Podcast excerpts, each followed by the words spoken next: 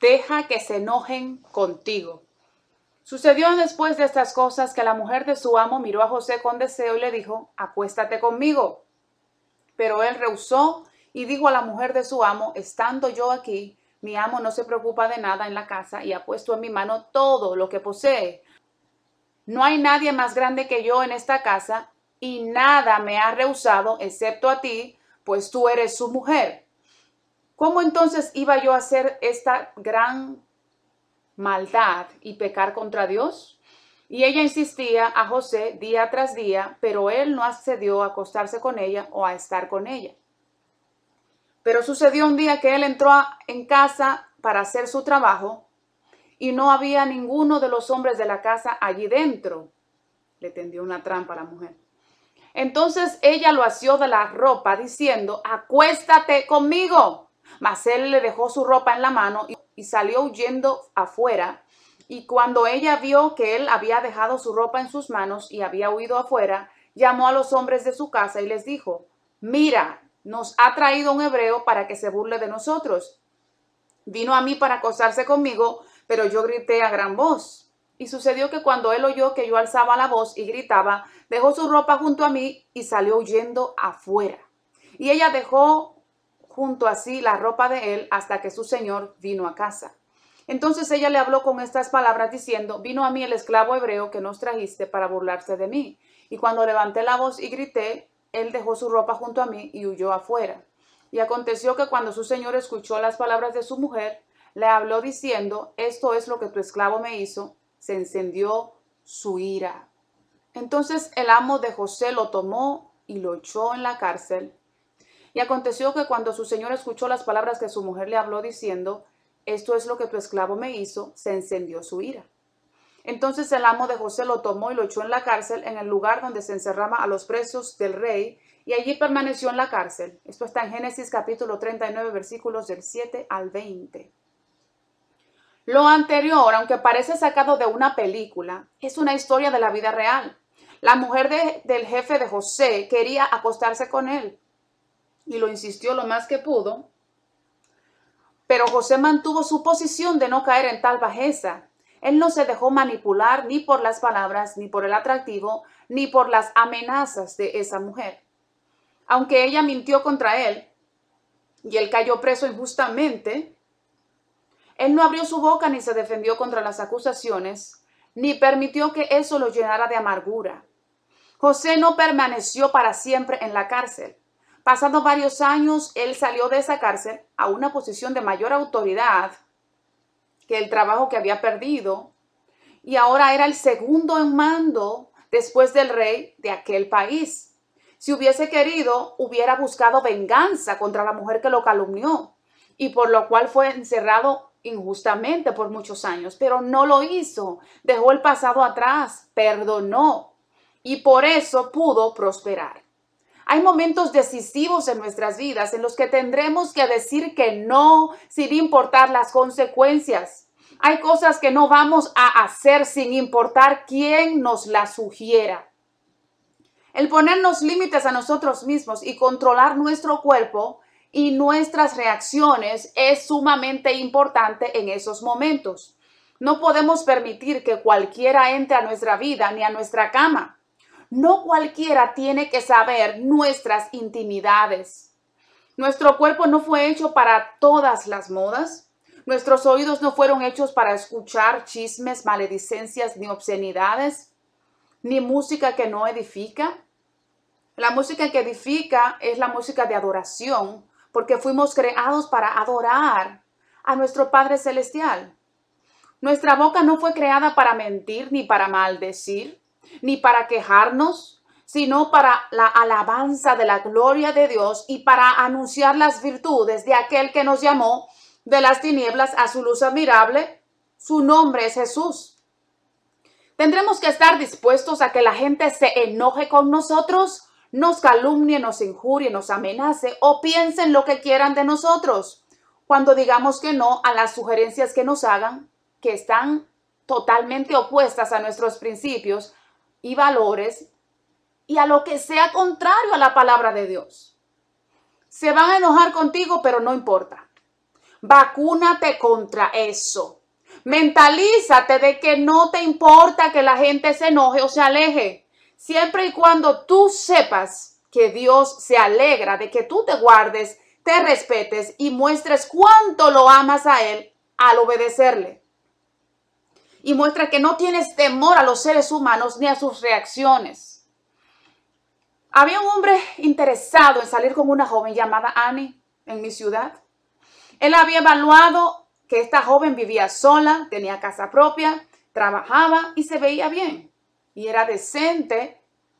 Bueno, este hombre que vivía en la casa de al frente empezó a ofrecerle su ayuda incondicional en de, podarle los árboles y en lo que fuera que Annie necesitara, ahí estaba el vecino.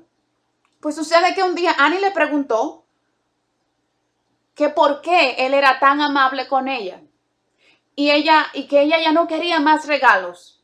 Este hombre le contestó que él quería ser su dueño, que quería que Annie le permitiera mudarse en su casa y tener sexo con ella porque recientemente había vendido su propia casa. Y también dijo que él quería ayudarla en todo y que estaba dispuesto a hacerle todos los favores que ella quisiera, con tal de ser su dueño. Annie se horrorizó y abrió los ojos bien grandes. Ella tiene los ojos color café y ella los abrió sumamente grandes. Y le dijo, mira, dime cuánto te debo. Porque mi dueño se llama Jesús y yo no me venderé a ningún hombre. Ya fui comprada a precio de sangre. En todo momento te he querido pagar por todo lo que has hecho. Nunca aceptaste porque creíste que ibas a llevarme a la cama. Te equivocaste conmigo. Yo no soy una cualquiera ni una prostituta. Mi Padre Celestial me provee todas las cosas. Trabajo honradamente, no tengo deudas y no necesito ni favores ni sexo.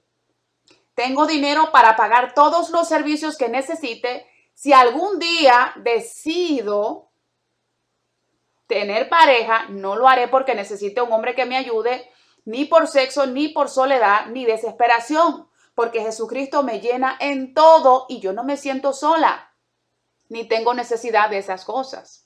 Tendré pareja cuando yo decida y será para compartir mi vida con ese rey que merezco porque soy una reina. Fui creada para ser ayuda idónea de un hombre, no para que un hombre me ayude.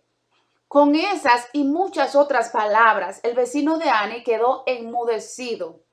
Y ella le preguntó, ¿por qué no dices nada? A lo que este hombre respondió que no podía hablar, que hablara ella, pues él no tenía nada que decir. Tienes que estar dispuesto o dispuesta a que la gente se enoje contigo y que no te importen sus opiniones. Pero no permitas que eso te lastime. Mantente en tu posición y toma la determinación de no dejar que eso te afecte mentalmente ni emocionalmente. No permitas que la gente vea que lo que dicen o hacen en tu contra te afecta. Cuando no les dejas usarte, pueden explotar de ira. En cambio, tú actúa calmadamente y retírate si es necesario o deja que se caiga la llamada si es en el teléfono. Disimuladamente, o oh, tengo que colgar, hasta luego. Entonces, la gente no tiene que pasarnos por encima ni invadir nuestro territorio a menos que se lo permitamos. Deja que se enojen contigo. Tú, alégrate en Dios y sigue viviendo para Él. Oración para reconciliarse con Dios a través de recibir a Jesús. Repite conmigo, Padre del cielo, te necesito. En tus manos pongo mi corazón y mi vida sana mis heridas.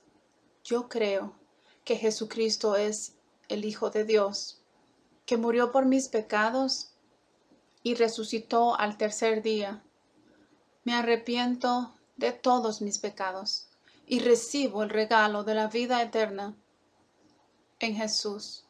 Permite que te conozca y sea bautizado del agua y del Espíritu y reciba instrucción y entrenamiento como un ciudadano o ciudadana de tu reino. Renuncio a todo pacto con el diablo, con espíritus guías, con el mundo, con el pecado y con la carne. y quiero que me limpies y me liberes de toda opresión. En el nombre de Jesús. Amén. Si has hecho esta oración, recibe un fuerte abrazo. Quiero que sepas que hay fiesta en el cielo por causa de ti. Eres una persona única, maravillosa y amada por Dios. Hoy Él te recibe como su hijo, como su hija y te ha perdonado. Ahora permíteme orar por ti. Padre mío, en el nombre de Jesús, yo oro en esta hora dándote gracias. Tú eres todopoderoso, tú eres santo, santo, santo y eres altísimo.